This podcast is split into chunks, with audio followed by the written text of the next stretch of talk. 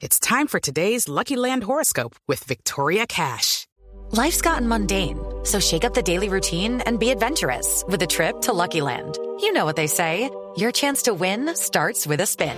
So go to LuckyLandSlots.com to play over 100 social casino-style games for free for your chance to redeem some serious prizes. Get lucky today at LuckyLandSlots.com. Available to players in the U.S., excluding Washington and Michigan. No purchase necessary. VGW Group. Void where prohibited by law. 18 plus. Terms and conditions apply. Con licencia para el trancón, Juan Diego. Eh, un ciclo de informes que se presenta esta semana a lo largo de, de todas las emisiones de la mañana, del mediodía y en la última edición de Caracol Noticias, en donde quedamos desnudos de frente a lo que es el terrible problema de, uno, falta de infraestructura y dos, particularmente, y más crítico aún, la falta de cultura ciudadana. Creo que nadie está aportando para tratar de solucionar este problema. Sí, yo creo que es, eh, en, últimas, lo que estábamos buscando con esta serie de informes que obedece a una sección nueva en el noticiero que se llama Noticias Caracol de tu lado es mostrar los problemas que verdaderamente tocan el día a día de la gente. Y uno de esos, no solamente en Bogotá, donde la cuestión hoy por hoy es crítica en materia de movilidad, sino en otras ciudades del país, pues está llegando a un punto en el que no hay retorno. Y en Bogotá la cuestión es gravísima, adicionada por eh, unas autoridades incompetentes que a lo largo de los últimos gobiernos han sumido la ciudad en un rezago vial impresionante, donde no se construye una gran avenida desde hace 20 años, donde por eh, negligencia o cuestiones políticas la ciudad está hoy sin medios de transporte público realmente que respondan a la demanda. Y obviamente la gente tiene derecho a comprar carro y a transitar por las vías, pero pero pues no lo puede hacer. Los trancones hoy son monumentales y lo peor de todo es que eso tiende a, empeorar. Y es una bomba de tiempo la cuestión de movilidad eh, y eso genera además una serie de problemas inmensos. La gente puede estar demorando y, y eso fue lo que mostramos en el informe. Tarda movilizándose de la oficina a la casa y de la casa a la oficina únicamente en ese recorrido, porque ustedes saben, uno se mueve en la ciudad muchas otras diligencias y vueltas más, puede estar tardando tres horas diarias.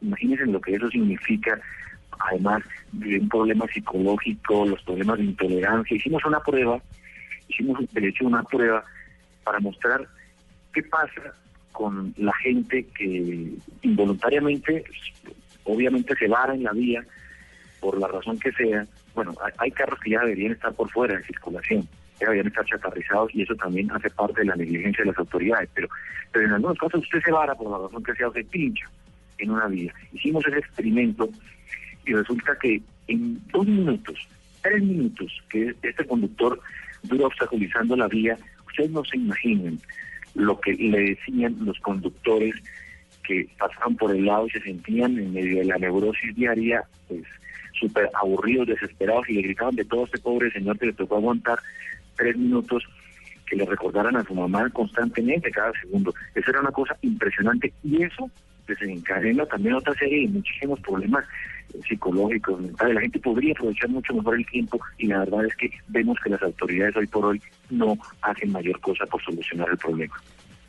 Sí, eso es una desgracia porque es que tres horas al día es el 40% del tiempo laboral de la gente. Por tanto, el tiempo productivo está, está desaprovechándose o está perdiéndose en medio del trancón de la ciudad. Otra cosa, después de ese, de ese ejercicio en el que lamentablemente eh, en tres minutos recibieron toda clase de groserías, se hace uno un poco más complicado con peores resultados, que es tratar de volver otra vez a poner el carro en movimiento, poniendo las direccionales, y creo que en los tres minutos absolutamente nadie se dio el paso, Juan Diego.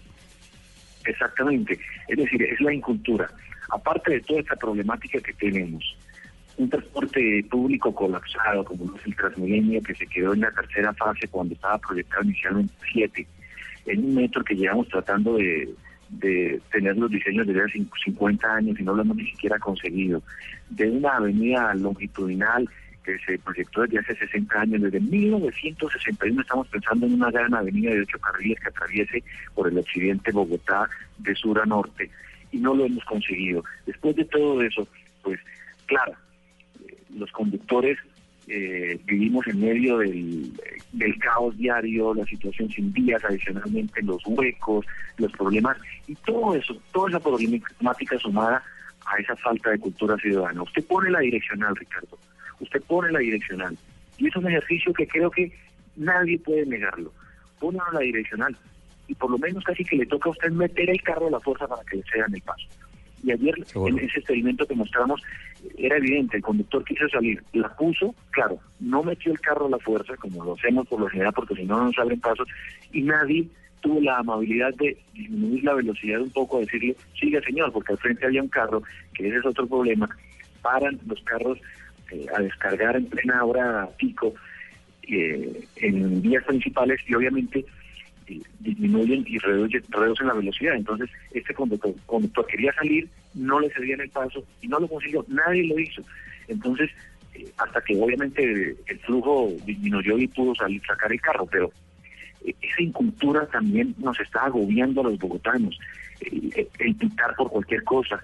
El, la entrevista que le hicimos justamente al profesor Antanas Mocus, quien entre otros fue el que, digamos, sembró esa semilla en los bogotanos durante la época en la que estuvo en su primer mandato de gobierno, esa conciencia de, hombre, la necesidad de cambiar un poco la mentalidad y nuestra forma de, movernos en las vías, porque es que no, no es cuestión a veces solamente de los mismos conductores, sino de todos los actores viales, peatones que se meten por donde no deben, los ciclistas que transitan eh, también por donde no deben, los motociclistas que zigzaguean constantemente, que pasan por donde no deben pasar, que cierran, que se meten, los conductores que se paran hasta en las cebras, porque eso también es eh, pan de cada día. Toda esa serie de factores sumadas pues agravan la situación y además pueden inclusive desencadenar problemas gravísimos que ya no son solamente de trancones sino de tragedias.